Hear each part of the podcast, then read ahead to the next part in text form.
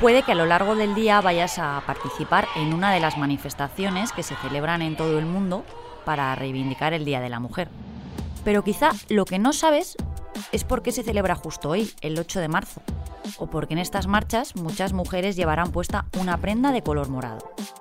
A ver, ¿cuándo os he dejado yo una pregunta sin responder? Pues hoy tampoco va a ser. Soy Marta Hortelano y cada día, de lunes a viernes, quiero darte buenas noticias. Así que si necesitas un día sin sobresaltos, este es tu lugar seguro. Los buenos días, un podcast diario para ponerte de buen humor. En el episodio de hoy le damos la vuelta a la estructura habitual del podcast y comenzamos por la efeméride del día. Para encontrar el origen del 8 de marzo feminista tenemos que volver a 1857. Retrocedemos entonces 166 años.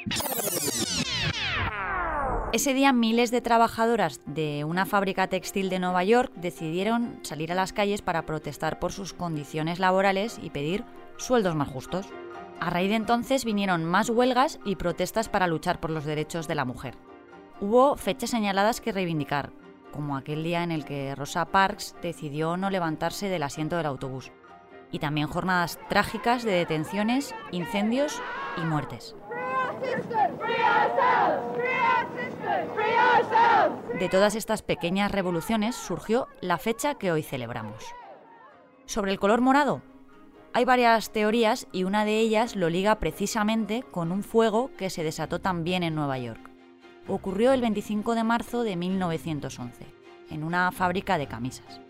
Allí murieron 146 mujeres atrapadas por el fuego. Se dice que el humo, que desprendían las llamas y que podía verse desde casi toda la ciudad, era morado debido a los tejidos que usaban. Hoy seguro que te encuentras o llevas tú misma un lazo, un pañuelo o una camiseta de ese color.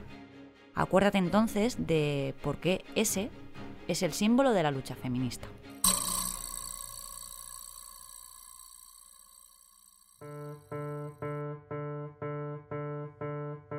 Apartado de personas extraordinarias, un 8 de marzo como hoy, se nos queda corto porque hay muchas mujeres a las que mencionar, nombres que quizá oímos por primera vez, pero sin los que no podríamos entender el mundo.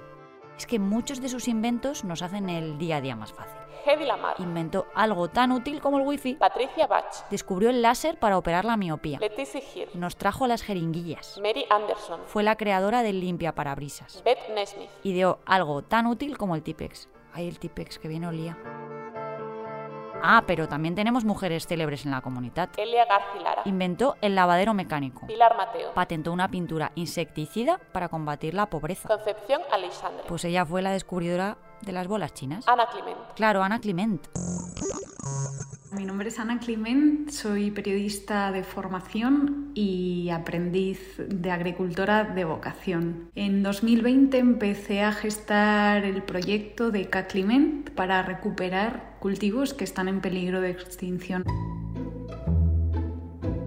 Ana trabaja muy cerca de Xativa, en la granja de la costera. Allí tiene sus plantaciones de cacaos. Fue en plena pandemia cuando surgió la idea y justo en el momento en el que me di cuenta que tenía que, hacer algo fue en, mientras tomaba un aperitivo en casa en Valencia comiendo unos cacahuetes que habíamos comprado en un supermercado. Cuando tomé esos cacahuetes me di cuenta de que el sabor no tenía nada que ver. Incluso me hizo pensar si, si esos cacahuetes realmente estaban caducados.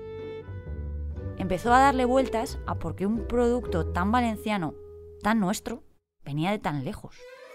Y no se lo pensó dos veces, o igual sí, pero se lanzó a recuperar semillas tradicionales, a plantarlas, cultivarlas y tostarlas.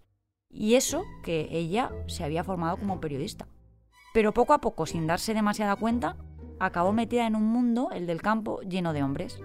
En octubre del año pasado recogió su primera cosecha para consumir y a día de hoy sus cacaos del collaret y cacagua son ya los más buscados en Valencia. Yo ya tengo un alijo en casa por si acaso. Nos hemos encontrado con algunos problemas en el campo, algunos derivados ya por la falta ¿no? y la pérdida de ese cultivo. Ya no haya peros que encontremos cerca de nuestro territorio que sirvan para, solcar la tierra y hacerlo como requiere. Tuvimos que adaptar uno. Se ha perdido mucho, pero hemos llegado a tiempo y trabajando todavía con personas cercanas que sí han estado cultivando de forma tradicional y que todavía tienen todo ese saber para, para depositarlo no en nosotros ahora, en la nueva generación que emprende este proyecto. Así que querida Ana, tus cacahuetes ya no vienen de tan lejos. Vienen de tu trabajo, de tu tierra y de tu tradición recuperada.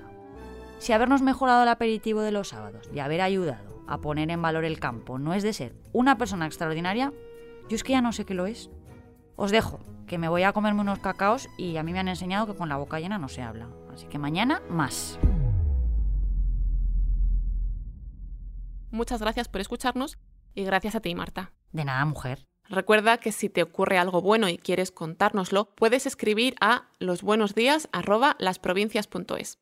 Este podcast ha sido escrito por Marta Hortelano, la edición es de Amalia Yusta y Paco Sánchez, el diseño sonoro de Rodrigo Ortiz de Zárate y la producción de Miquel Labastida y Andrea Morán. De lunes a viernes te esperamos en la web del periódico o en tu plataforma de audio favorita.